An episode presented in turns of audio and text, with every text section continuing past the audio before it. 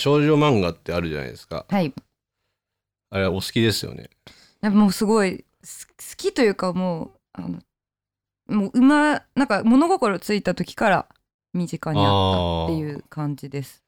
僕はね全然縁がなくてですね、うんうん、うん、ただそのやっぱネットとかですごい面白いっていうはいはい意はいはい。見がいっぱいあるんで、はい。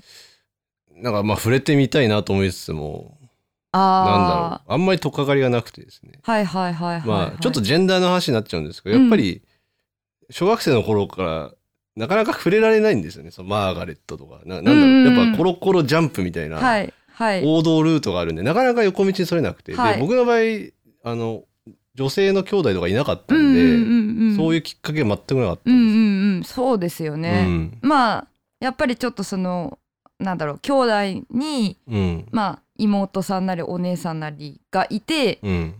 家にマーガレットとか、まあ、仲良しとかうん。リボンとかっていうのがあって読むみたいなパターンで、まああのほんとジェンダーの話あれなんですけどあの男性の人はねそれで入るパターンが多いかもしれないですよね。うん、うん、うんうん。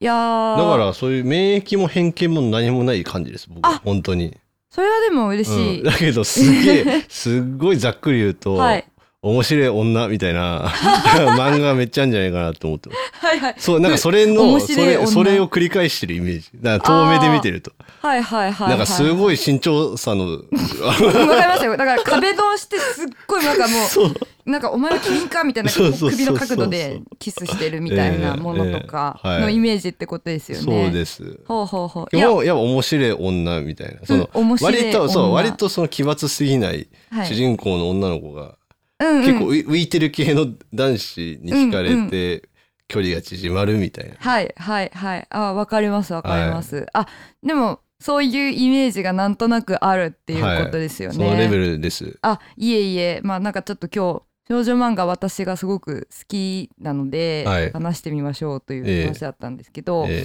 まあうんまずもう私は今の少女漫画で追ってるものはもうすでにちょっと少なくなってきてはいるんですけど、ええ。本当に星の数ほど少女漫画ってあるのでそもそも少女漫画のそのなんだろう、えー、と概念というかはいはいはい。定義って何ですか、一応多分まああのー我々の世代で言うとえーっと三大雑誌みたいなのがあって、ええ。まあもちろん今はあるんですけどそれが仲良しとうん。リボンとチャオです。えでまああの仲良しとリボンとチャオに連載されている漫画は基本的に少女漫画だと言っていいかなと思ってます。えでまああの多分ちょっと藤木さんが知ってるだろうなっていうものをちょっと挙げてみますと、仲良しは、えーっと竹内直子先生の「美少女戦士セーラームーン」とか、はいもちろん知ってますよ。クランプ先生の「カードキャプターさくら」とかがやっていた雑誌で、えでリボンはちょっとそれこそふ面白い女感のあるえ漫画がボンが多かったんです。それなんですか？リボンがあ一概には言えないけど。そう一概には言えないんですけど、まあ氷山の一角か。そうそう。でもあのいわゆる男女の恋愛にスポットを当てたものが、ええあのえっと私があの読んでていた90年代とか80年代にはすごく多かった雑誌で、はい。えっとリボンで有名なものっていうとちょっとまあマイナーになっちゃうんですけどあアニメでもやってた子供のおもちゃっていうのがああって知ってますよ。あの子供のおもちゃはリボンでやってました。でまあ子供のおもちゃも一応あれは芸能界の世界の話で、えあの人気子役のさなちゃんっていう小学校6年生の女の子と、はい。あの空手がすっごく上手なあのちょっとあのクールなタイプの橋場くんっていう男の子のまあ小学生なんだけど結構いろんなあの障害とかを経て恋愛をするっていうような話が、えー、とリボンのまあ代表作であと「マーマレードボーイ」とかいろいろあるんですけど、はいはい。名前は知ってんだよなやっぱ。うん。そうそう結構ねなアニメでやってたのが多いのでね、うん。あのまあリボンは結構そういうのが多くて、ええ。でチャオっていうのはチャオあんまり私も読んでチャなかったんで。オもうちょっと下なんじゃないですかそうと思っちゃうような作品が「あのこっち向いてみーこ」ってアニメでやってたと思うんですけど、うん。まあそういうあのーギャグものとか、うん。ファンファンファーマシーっていうのが昔やってましたけど、えファンファンファーマシーはあるその町のまあ一応や薬局っていうのかな薬屋さんみたいなええ。ところで、えーっとちょっとその調合ををなんか特殊な調合をするとなんか妖精とかねそういうものが出てきたりとか っていうような割と難しいですよなんかそうファンタジー寄りっていうんですかねっていうのが多くてまあやっぱちょっと雑誌によってもねあの色があったりして。まあそれはまあねなんか少年漫画っていうのもちょっとあれですけど、はい。それに似てますよね。そのそうですね。ママガジンもあるし、うんうん。ジャンプもあるしみたいな。そうそうそう。あのやっぱ少年漫画と基本的に構造は似ていて、うん。あのサンデージャンプマガジンっていうのがあって、うん。その後も漫画読みたい人はモーニングに行ったりとかあヤンジャン読むとかっていうのがあるように、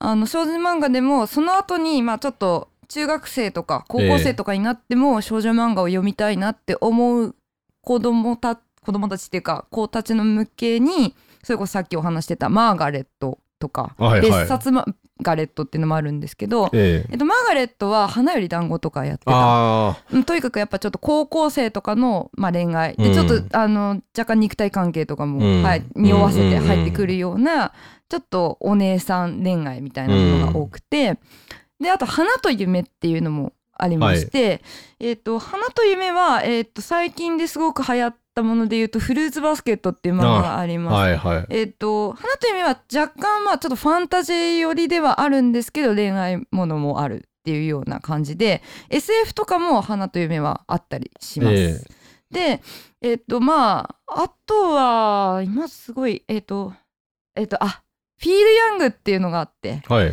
えっとフィール・ヤングはえっとまあ一番有名な作家さんでいうと庵野萌子さん、はいはいはい。えっと庵野秀明の奥さんですね。はい、ね。えっ、とあのーまあちょっと作品名で言ってもちょっと難しいと思うんですけど「ハッピーマニア」っていうのとか、うんあと「さくらん」あ「さくらん」あの映画化してましたけど、うん。割とやっぱりちょっとあの大人の恋愛が多くて、うん。えっ、とフィール・ヤングに関しては結構あのメディア化される作品が多いイメージがありますね。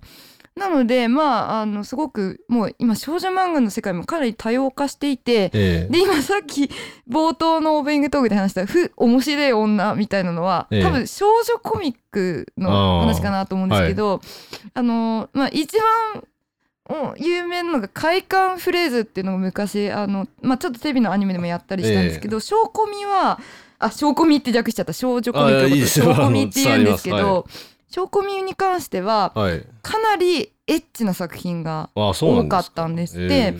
あのまあ変な話あの男女の成功のシーンとかが、あのあってでその快感フレーズに関してはなんか一巻丸々そういうセクシュアルなシーンで終わってしまうみたいなのもああって、うんな感じなんの私は女子高育ちなんですけど、ええそれこそ中学校の時に快感フレーズを回し読みしてたら先生めちゃめちゃ怒られたとか そういうまあ割とちょっとエッチな感じで。であのーちょっと作作画崩壊気味のええ。あの話もあったりしてあのなんかまあちょっとメインが基本的にそのセクシュアルなシーンだったりとか、はい。なのであんまりこう作画であったりとか、うん。あと話の展開であったりとかがあまり重要視されないパターンが往々にしてありまして、そういう感じなんだ。でなのでまあちょっとあのそれこそあのネットとかで話題になるようなシーンがあったりしました。そうなのでまあ今でこそでもどうですか？ちょっと藤木さん率直にお聞きしたいんですけど、はい。例えばじゃあ少女漫画今日何かいろいろこういうのありますこういうのありますって紹介した時にええ。本屋さんで買いにくいとかってあります？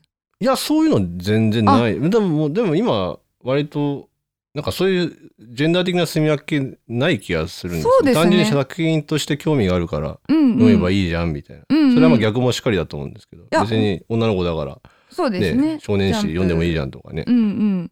本当に。あんまりないですね。だ昔は確かにあったかもしれない、うん。その幼少期のメンタリティーとして、うん。なんかああいう少女漫画っぽい想定のコミックはなんか自分が買うものではないなっていうのはうんなんとなく、特にそのあのまあよく新売りが丘とかはい。青葉台のブックオフに行ってましたけどはいはい。少女漫画コーナーは踏み入らなかったです確かに。はいはいはいはいやっぱ情報がないから、そうですよね、うん、僕の場合あはすごいお仕事したなって思うんですけど。音楽とかでも何から入っていけばいいかあそうですわからねないそうそう。このコーナーはちょっと、うん、門外観だからスルーみたいなイメはいはいはい、ージですね。状態ですよね、なるほど。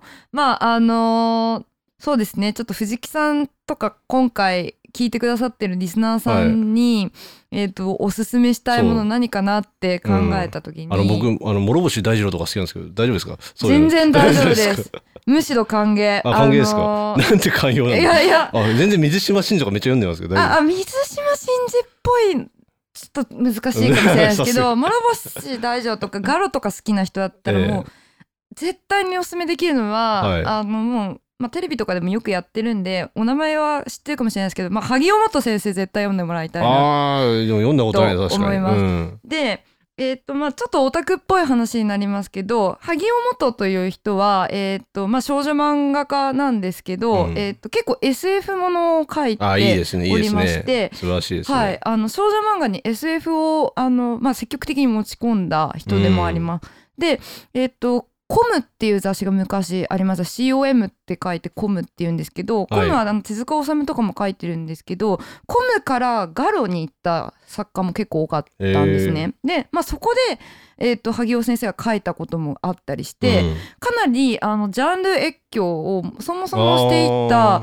あの作家でもあります。じゃあそういういわゆるステレオタイプ的な少女漫画とは一線を画してるという認識でいいんですか、あいいと思います。あのでまあ一番有名なのがポーの一族っていうえっ、と、吸血鬼のあのあ知ってる知ってるああうん知ってますか？嬉しい。あの知ってるけどあんまり読んだ俺もったいないな本当に。もうそんなばぜひそんなんばっかで、うん、読まないとなやっぱり。そうそう。感想を言う回をやらないとなこれ。あねぜひ ちゃあんとなんかのそう責任をやっぱねあの感じますよね。せっかく聞いて。るカレーの話の時もそうじゃあまあないです。か、そうそううん。わ、かります。あのそうポーの一族っていうのはあでもポーの一族はえっ、と一応3巻。愛蔵版だと3巻なので、すぐに読めるんですけど、うんえっ、とまあ吸血鬼の家族の話で、うん。えっ、とまあ吸吸血鬼すごいいあのボスボスザルじゃないですけどボス吸血鬼みたいなのがいて、えでそのボス吸血鬼の血を持ってる吸血鬼とボス吸血鬼の血を持ってない吸血鬼だとちょっと寿命が違ったりしてまあなんかそこで繰り広げられる、えー、とラブではないんですよ。まず萩尾元のあのおすすめできるところは恋愛ものではないなるほど。あそう。男女の恋愛ものではまずないんですうね。ん。でまあその、えっと、主人公の妹と主人公のまああの兄弟愛兄弟愛と言えるかどうかっていうところもあるんですけど、ええ。うん的なところとかあとは永遠の時を生きなきゃいけないんですね。あ。でその永遠の時を生きるっていうのにまあ、うん。その自分の友人まああの、うん。友人っぽい人ができていくんですけど、うん。を取り込んでいいかっていう葛藤であるとかあとはなんかまあ何百年も生きてるんでうん。あのーなんか昔まあなんか60年前ぐらい前に子供の時に会った人がすっげえおじいちゃんになってたりして、ええ。っていう話があったりとあかー。かなりまああの吸血鬼っていうその当時の、えっと、これ70年代の漫画なんですけど当時の女の子たちがまあなんかちょっと短美であの惹かれそうなな題材70年代でその題材って結構先鋭的じゃないですか。そうですね。んなんかうん、あ特に日本でね、うんうん。やっぱりなんかやっぱ東欧なんですか？舞台は。そういうなんかあトランシルバニアのそのあそうですそうです鬼伝説的な。そうそう。あと僕僕らやっぱクイーン好きじゃないですか、はい。あのハイランダーが浮かんだんですけど。あ あのはいクイーンが主はい題歌やってたあの86年ぐらいに映画化された。あ。あれも永遠の愛的なそのそうですね。永遠の時を生きるうんみたいな,、みたいな。でも恋人は死んじゃうしみたいなね。そう寿命がねあみたいな。そうそうそうそう。そうあのまあ一応ヨーロッパ。確かに。で今単美って話もあって、はい。めちゃくちゃ面白そうですね。ぜひあのーまあなんだろう。まあだからすごいねあのまあ見ていただければわかるんですけどかなり目がバーンってでかくて、おう。キラキラキラでもあの主人公出てくる時大体バラが後ろにブワーって出るんですけど はい。それに70年代っぽい慣れればそう。えそれになれれば話は絶対えに、ええ。あのおもし面白いというか、あのうんそのまあ普遍的な話なんで結構哲学的というか。あ僕強いて言えばあのなんか70年代の漫画のノリ苦手なんでなんかそういうなんかなんかありません？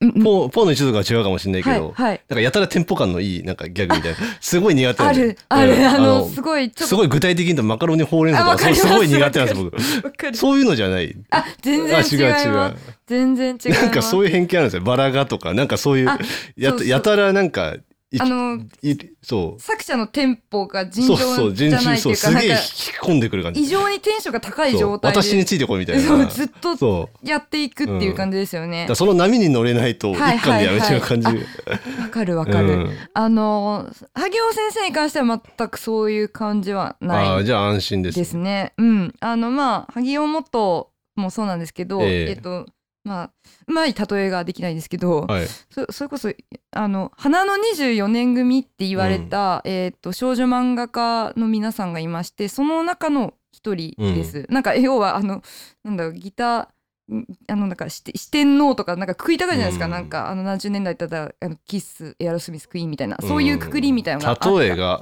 例えが例えが六個下になっちゃったんですけど、うん。そういうくくりであったんですけどまああのそれこそネットとかで「花の24年組」って調べていただくと昭和24年だからそうで1949年生まれとそうです、はい。皆さんその世代だっていうことで、えー、と他にも、えー、と竹宮恵子っていう人がいまして、えー、と竹宮恵子さんは「えー、と風と木の歌」っていうまあこれはあ結構長くてですね、あの愛蔵版でも12巻ぐらいあってボリューミーなんですけど、え。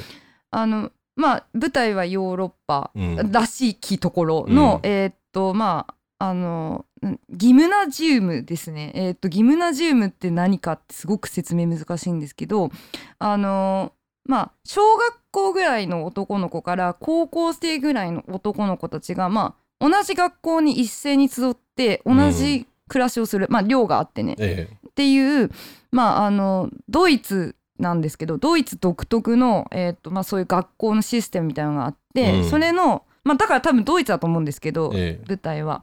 あののそこで暮らすうんうん。男の子たちの話です。えでえーっとまあジルベールっていう男の子が主人公なんですけどまあ、はジルベールはですねえーっと学園の学園長とか、まあ、先生とかあるいは粗暴な、えーっと先輩とかのペットなんですね。これすごくああ面白そう。なんというか性的なペットなんですね、うんうんうん。つまり男色ですね、はいはい。の話ではあるんです。で、えーとまあ、そのでジルベールっていう男の子はいろんなあの家庭環境の背景があって、まあ、ちょっと性的虐待みたいなのを受けていたんですけど、あのまあこう愛愛を信じられないようなうんイメージで出てくる。でそのジルベールという男の子が、まあえー、と最終的には、えー、と高校生ぐらいの年になるまでをやるんですけど、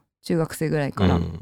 まあ、どういうふうにこう心が移り変わっていくのかみたいな、まあだから青春群像劇的なところもあったりとか、まあ、当時としては本当に先鋭的だったその性的虐待とかあとはまああのいわゆる、まま、マチズモっていうか、まあ、その上司の上司じゃないいやごめんなさい。先輩のいじめとか男性同士の。うんうん。そういうのをテーマに取り上げていたりとかまあ、うん。あの男性同士の恋愛はその話には出てくるんですけどもあのまあそういうちょっと先鋭的なうん。話題を取り上げていたんですけど、まあまあどうしてもバラがしょって出てくるんですけど、ええそれも70年代。そうですね、あのまあでも古い感じストーリーは古い感じはしないかな。なっるほど。ていう気はします。えうんうんうん。やっぱりなんか70年代ってヨーロッパ寄りなんですか？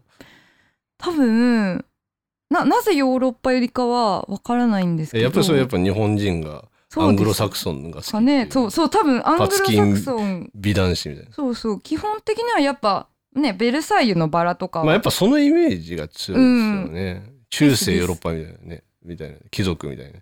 そうですね。あでもあの少女漫画の中でその時代70年代でも「ひいずるところの天使」という漫画があって、えこれは、えー、と聖徳太子が主人公なんですけど聖徳太子が超美少年で男色家で超性格の悪い男として書かえれてるうん。漫画がありまして、なのでまあアングロサクソンだけっていうとそうでもなかったりします。面白そうですね。そういう幅があって、そうそうそう、まあでも基本的には70年代の少女漫画っていうのはやっぱり短美なものがうん、どうしても多くなってはしまいますね。うん、でまああの短美なものが苦手っていう人にはちょっと読んでもらいたいのが一条ゆかりっていうあの作家がいまして、はい。一条ゆかりさんは、えー、とリボンで、えーとうんずっと書いてるうん。書いてました、で今も、えー、とバリバリでうん。いろいろ書かれてる方なんですけど、あんまりその短美さがないというか、うん。まあ絵はキラキラしてるんですけど代表作でいうとデザイナーっていうのがあってデザイナーは、なんて言えばいいんですかねなんかプラダを着た悪魔をもっとヒルドラ寄りにしたみたいな話なんですよ。よ。あのーえっと主人公は、えっとモデルだったんですけど、うん。ある時事故ってしまってえっと足を悪くしてしまうんですね。ええ。でえっとまあ彼女がその足を悪くした後になんかよくわからない大富豪のお坊ちゃんみたいな人に「君はデザイナーにならないか?」って言われてデザイナーになっていくところをかなりスポコン漫画的な感じで 描いているんですけど実はえっ、とまあこれはちょっとネタバレっぽくなっちゃうのであんまり詳しく話せないんですけど彼女を怪我させた原因になったあのデザイナー界の中重鎮みたいな女の人がいてですね、はい。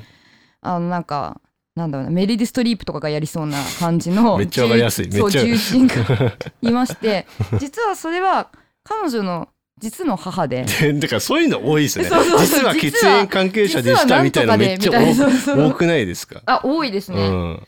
え、あの生き別れのみたいな。うん。そうアドルフに次ぐかぐらいの。あもう本当にそう 生き別れ問題かなりあるんですけど、そうあのまあまあちょっとそのデザイナーの話をすると、まあ、実は彼女の母でその、まあ、母子対決になっていくっていう構造があってですね、えまあなんか母子問題みたいなのも70年代ぐらいから少女漫画では結構取りえ扱われたりしております。えでそう実はなんとかだったみたいなのめっちゃ少女漫画え多いですよね。うんでそれは実はまあ一つの考察として理由があってはい。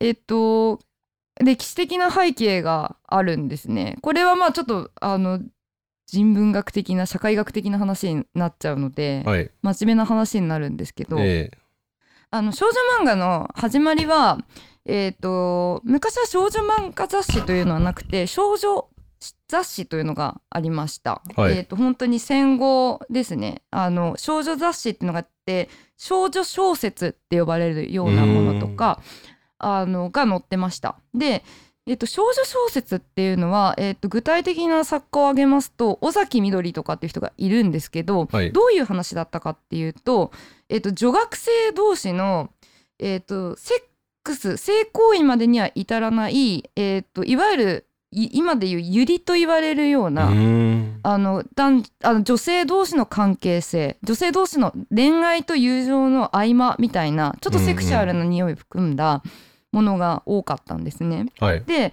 えっと、戦後ですねやっぱりあのこう GHQ とかが入ってきてそれなりに、えっと、日本はその家族っていうものを作るんだっていうような長制の強調っていうか、はい。各家族で。うん。父はあお父さんは会社で働いてお母さんは、えっとお家で家事をして、うん。子供を産むことがまああの良きとさされるようにやっぱメ模範ディアが、としてのそうですそうです。家庭みたいなのであのその女学生同士のセクシュアルな関係っていうのはそう考えるとあまり良くないものとして取り扱われるようになってきたんな。ですよね。ちょっとねびっくりしました。そんな時代にと思って。そうなんですよ今聞いてて。実は戦前の少女雑誌というのは割とその S ってうん彼女たちは呼んでいたんですけど、あの有利的な関係性がすごくうんビートされていたんですね、うんでもやっぱりそれはちょっとそのあの家父長制とかにはそぐわないしやっぱりこう後ろめたいというかね、ん。それやっぱ GHQ だからキリスト教的な考え方なのそれもあるのかもしれないですね。なんかうそういう前はもうちょっと緩かったイメージがあるんですよ日本ん、うんうん、あそうですそうです、ん。男色とかすごい乱暴な表現ですけどなんか盆踊りで乱行してるうん。うんうんうんそういうのはあねそうそうそうそう。だからやっぱあの人間は男女がけ恋愛をして結婚をして子供を産むうんみたいなのは、やっぱりその戦後、うん。海を増やせよみたいなのがあって、えあのそれがちょっとやっぱりその少女少女雑誌もそうですし、まあ、少年誌もそうなんですけど、うん。っていうのにかなり影響を与えてえ、うん、でえーっとまあそういう状況になった時にですね少女雑誌が取った手っていうのがバレエ漫画だったんおおおおわかりやすい。えっとバレエ漫画は結構今あのそれこそビレッジヴァンガードとかでバレエ漫画変な設定のバレエ漫画だけ集めたあのなんていうのかななんていうんですかアンソロジーみたいなのが出てるぐらいファンが多いんですけど、えまあそういう背景で生まれてきたものえで、なぜ短美なものが70年代に残ってしまったかっていうとバレエ漫画の影響なんですね圧倒的に。おお面白い。であのまあ、えっと、当時のその戦後の少女たちが、えっと、唯一、えっと、触れられたあのまああの、ええっと、海外のし少女らしい文化っていうのがバレエだったっていうのがありましてでまあなんかテレビとかでもバレエ団とかの特集がちょいちょいやってたりしたらしいんです。であのなんかバレエっていうものに少女たちが憧れを抱くようになって最初はバレエのそのものの例えば「コッペリア」とか「うん。えー、と白鳥の湖」とかをそのまま漫画化してる作品も多かったんです。えで、えー、とそれこそあのグアシで有名な梅津和夫さんとかは昔は少女漫画をやっていてバレエ漫画も描いていました。ええ。でえっ、とまあバレエ漫画もそそれだ多いですよね。その、うん。60年代とかやってた人多かったです多いです。多いです。日銭を稼ぐじゃないけど。そうそうそう。少女漫画で。不二夫とかもそうですよね。あそうです、そうです。まさに。に石ノ森章太郎とうん。か赤塚不二夫もバレエ漫画ちょこっとね帰ったりしました、でもやっぱり題材がねあのすごい少ないじゃないですうか、ん。でただあのその戦後間もない頃ってまだ自由恋愛的な感じではなかったので、うん。じゃあどうしようってなった時にえお母さんとか入れればいいんだ。家族の話を書けばいいんだってなってバレエ漫画にお母さんの話が出てくるようになったんですね。で結構初期のバレエ漫画っていうのはおかあの病気のお母さんのためにバレエを習い始めるとかね。あ習い始めるっていうかそういうなんか絡め方なんだ。そうあのすげえうん踊ってみたら超天才的にうまかったみたいな。それがスポコン的な話なんです。そうですそうですそれがスポコンとかにつながっていってるんですけど 巨人の星の番じゃないですか。実家が貧乏だからみたいな。そう実家が貧乏だから あの踊ってみたら奇跡的にうまかったバレエ少女みたいなのとかが多くて、うんで今ちょっとスポコンの話しましたけどなんかよくわかんないんですけどあその当時のバレエ少女バレエ漫画のバレエ少女たちって多ええ分そのバレエの、あのまあどういうあの練習をしたらいいかっていうのが日本にあんまり入ってきてないっていうかその作家自体が分かってないのがあって、え滝行とかするんですね。そうバレエ星って漫画ではそう滝に打たれんですよ。で 絶対バレエが上手になるとかって言ってお母さんのためにですよ。うですもう本当に泣けますよね。まあまあまあそうそうまあしょうがないですよね。しょうがないですよ。料が限界ある資料が限界で。もう自分のある知識の中でじゃあバレエの練習そうそのね。ところっつったらもうバレエのだから走るとかもうだからうん。巨人の星と一緒なんですよ、してることが。だからあのれ練習過程は全部一緒なんですよ。そうなんです。の鍛えるっていうの。なんかギプスとかさすがにないかもしれないですけど、うん。まあ、とにかくそのなんかとにかくこう体を鍛える。大リーガー養成パンプスとかないんですか？あ、いやいやそうですね。あの、ロシア武道団養成ギブスみたいなのが、もしかしたらあったかもしれないですけど、えまあなんかなので、その、えっ、と、お母さんみたいなのが出てくる。だから、えっ、と、その、なんか血のつながってない親子とか、あの、なんかお母さんが、ま、あ家が貧しくてみたいな設定っていうのは、そこで生まれたんですえよね。ただまああのその当時の戦後の少女たちっていうのはこれは結構ジェンダー的な話に戻ってくんですけどやっぱりその、いやあのなんていうのかなまあ良い男性と出会って健全な男女交際をしてうん。子供を産むみたいなのがだんだんこう規範になっていくことに対してちょっと反発心みたいなのも覚えてうん。いたでそうなった時にでもお母さんっていうか、まあ、家族の話しかできない？バレエ漫画の中で、うんじゃあどうしようってなった時に その実はお母さんだったとか実はお父さんだったとかっていう設定であのお母さんがいない世界とかお父さんがいない世界でバレエで、えーっと自分の職を得て、えーっと成功していくっていう漫画が増えていくんです。なんかまあなんかちょっとその家父長制をなんとなく外面では取り入れつつそれに対して反発していくっていうバレエ漫画が結構増えていった。えでまあなんかそれが少女漫画の始まりって言ってもいいのかもしれなくて、えーめちゃくちゃ面白いですこでなのでえっとまあバレエ漫画も、えっと、だんもちろん男女の恋愛のものってあります。れはい。ただなんかあのアラベスクっていう結構うんうんうん。70年代の、まあ、バレエ漫画の金字塔と言われる、うんえー、と漫画があるんですけどアラベスクに関してはそういう、まあ、あの家父長制に対する葛藤みたいなのがあの漫画自体の中でも結構触れられていて、うん。えー、と別にラスト話していいと思うんで話しちゃうんですけど、はい。えー、と彼女と彼は、えー、とバレエの、えー、とペアだペペアのバレエのダンスってあるんですけどの,、はいはい。あのペアのパートナーとしていることは選ぶんですけど恋愛的には結ばれないみたいなのは結構バレエ漫画は多かったりします。なぜならやっぱり家族になるとバレエってできないんですよね。うん。あの女性はやっぱ妊娠をしたりするとバレエから離れあのどうしてもその期間は離れなきゃいけないし、あとやっぱすごく体型みたいなものがあったりするので、あのバレエ漫画ってそういう意味でもあのなんていうのかジェンダー規範とかを考える意味でもすごくいい題材だったんですよね。あーそこで線引きっていうかそうそうそう。バレエを続けるかみたいな。そうそうそうそうの家庭に入るか家庭に入るか。それともまあ男性あだからすごいちょっとタイトルが今パッと浮かばないんですけど70年代の漫画で、えー、とパートナーを次々に変えてえっ、とあのまあパートナーダンスのパートになるなになる人と恋愛のパートナーになる人を分けたり、うんあとはあのダンスのパートナーになる人とちょっとまあセックスフレンド的な関係をうん。転々として続けていく女性の主人公がいたりとか、結構まあなんか年代の割には多様な、うん。あの関係性みたいなのも描かれてたりして、ええ。あのまあそういうカフジェンダー規範に対する反発みたいなのはずっと少女漫画の中にはあるかなと思います。でやっぱりその男女の恋愛だけでは書けないことがあるっていう風にまあなんかその精神性みたいなところがどうしてもこう結婚して子供を産むっていうラストが見えてしまうからそういうラストが見えないようにしたいっていう風に考えたのが、うん。さっきお話しした萩尾本と竹宮恵子で彼女たちがまあちょっとその男色的なうんうん。ものを、えっと少女漫画に取り入れて今のボーイズラブの層みたいな風になったりとかっていうのもあるので、はあ。なのでふ面白い女っていうのだけじゃ結構昔からなかったっていうのはお伝えしたかった。あー。あーなるほどね。あーでもすごくあの勉強にななりました。真面目な話ですけど面白いと思いました、あそうそう。だからそのバラバラの向こう側にはすごいバレエが見えてきました。なんかそあそうそうそう。そうなんかルーツみたいな。そうですね。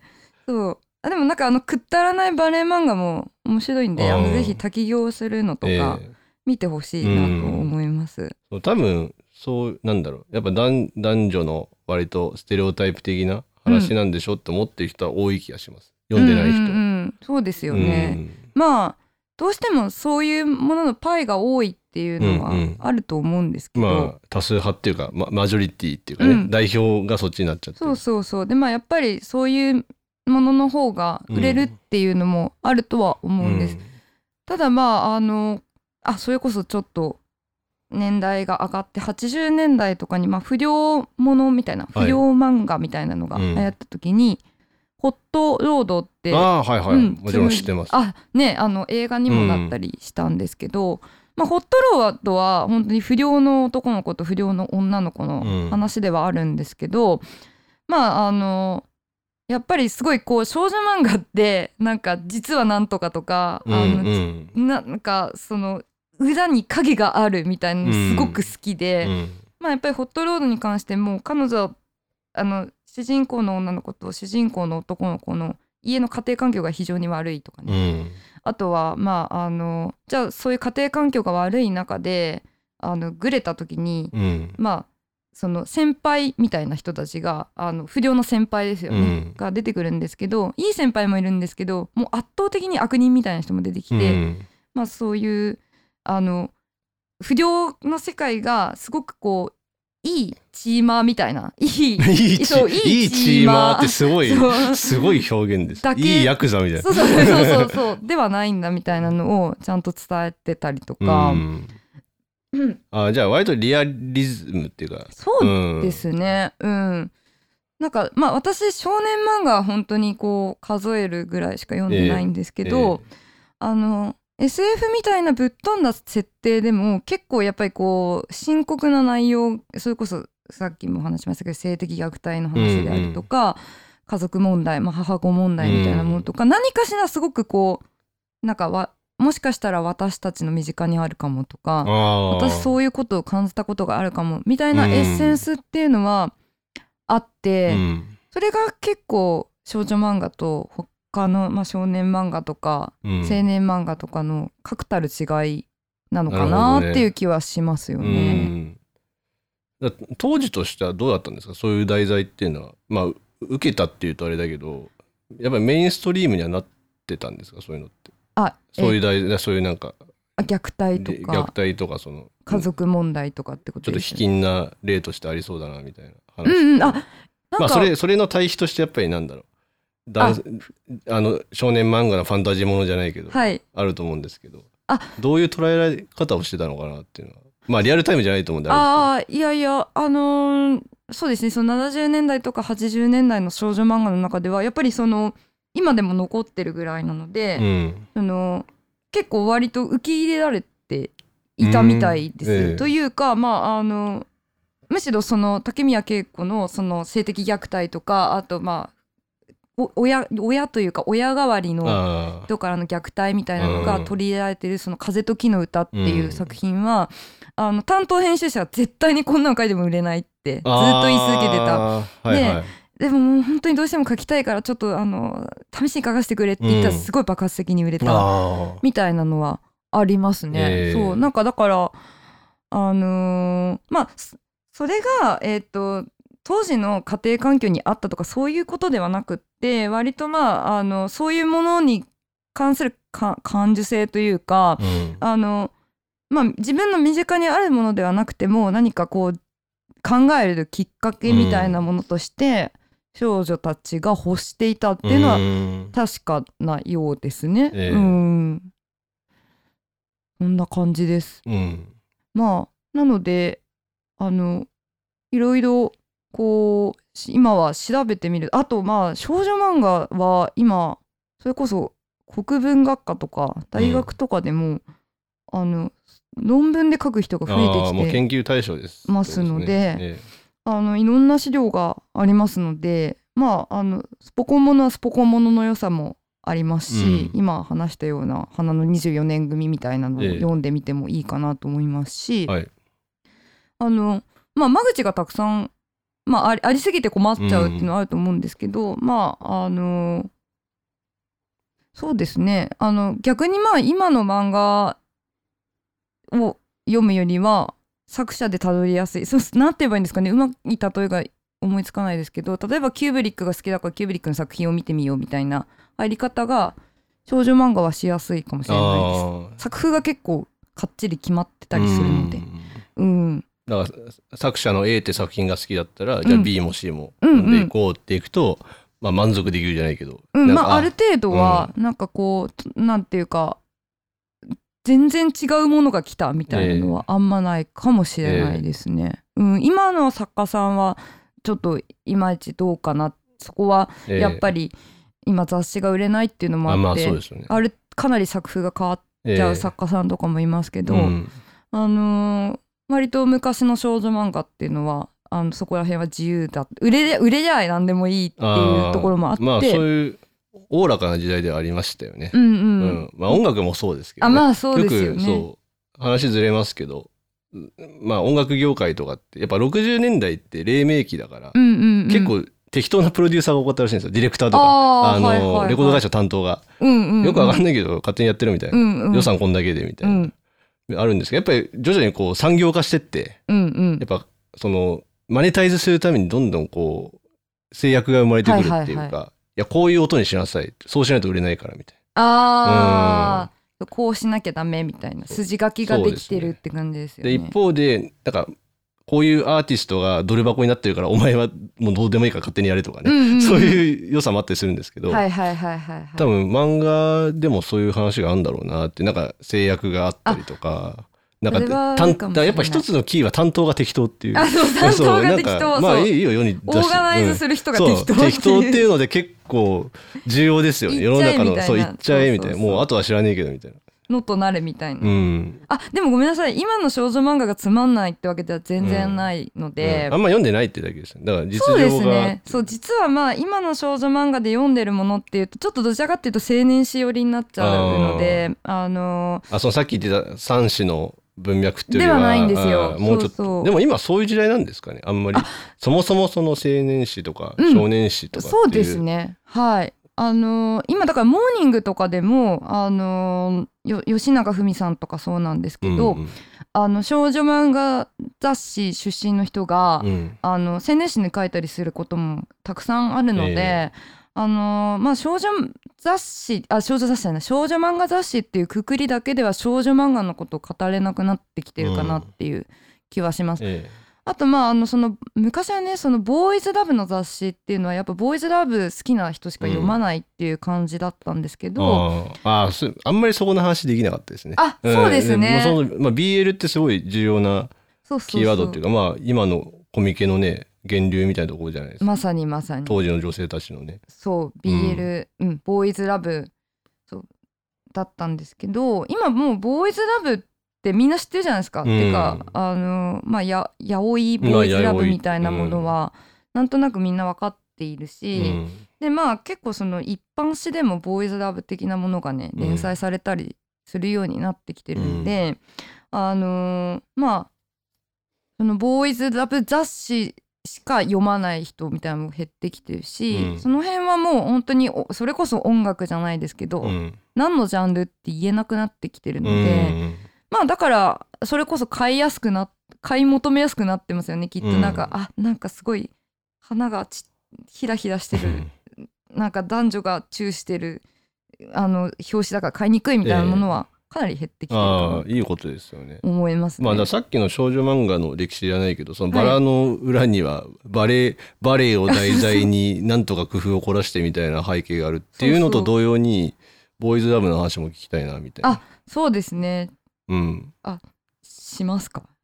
あいやあのまた今度そうですね。時間がね。そうそう。全然してもいいと思いますけどね。そうボーイズラブはボーイズラブでまたあのカウンターカルチャーというか、まあ、結構少女漫画って結構そのバレエの話をうん。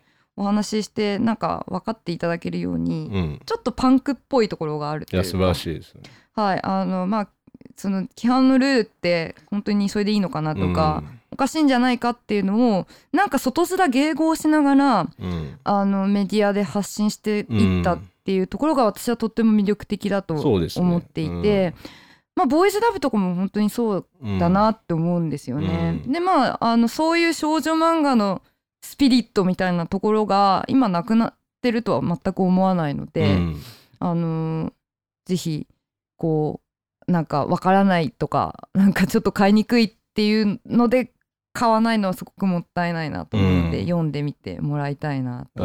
思うところです。ありがとうございます。じゃあ少女漫画はパンクだってことではい少女漫画はパンクだっていいいうですなんかことでわかりやすいなと思いますけど。ありがとうございます。じゃああのツイッターに書いておいてください。今日紹介した漫画。あそうですね。はいあのちょっとアマゾンリンク付きで、ええ。あの載せますので、はい。い。やすごくい良かったと思います。あ、うん、ありがとうございます。はい。やっぱり知らない領域をこんなに丁寧に説明してもらうっていうのは。丁寧でしたか？丁寧でした丁寧でしよかったです。あらすじがなんでそんなスラスラ言えるんだ、いやいやうんいや、何回も言ってんのかなみたいな人に。あらすじを。何回も言ってる作品しかあげなかったですあそうですね。もう本当にちょっと歴史ものととかね、あの、えいろいろ紹介したかったんですけど、え今回はかなり偏っちゃいましたけいど、や全然あの入門編ということで。はい、ぜひ。はい。読んでみていただければと。次は応用編であの応用編やりましょう。ボーイズラブ。うん、ボーイズラブぜひやりましょう。や本当にありがとうございました。ありがとうございました。以上でございます。はい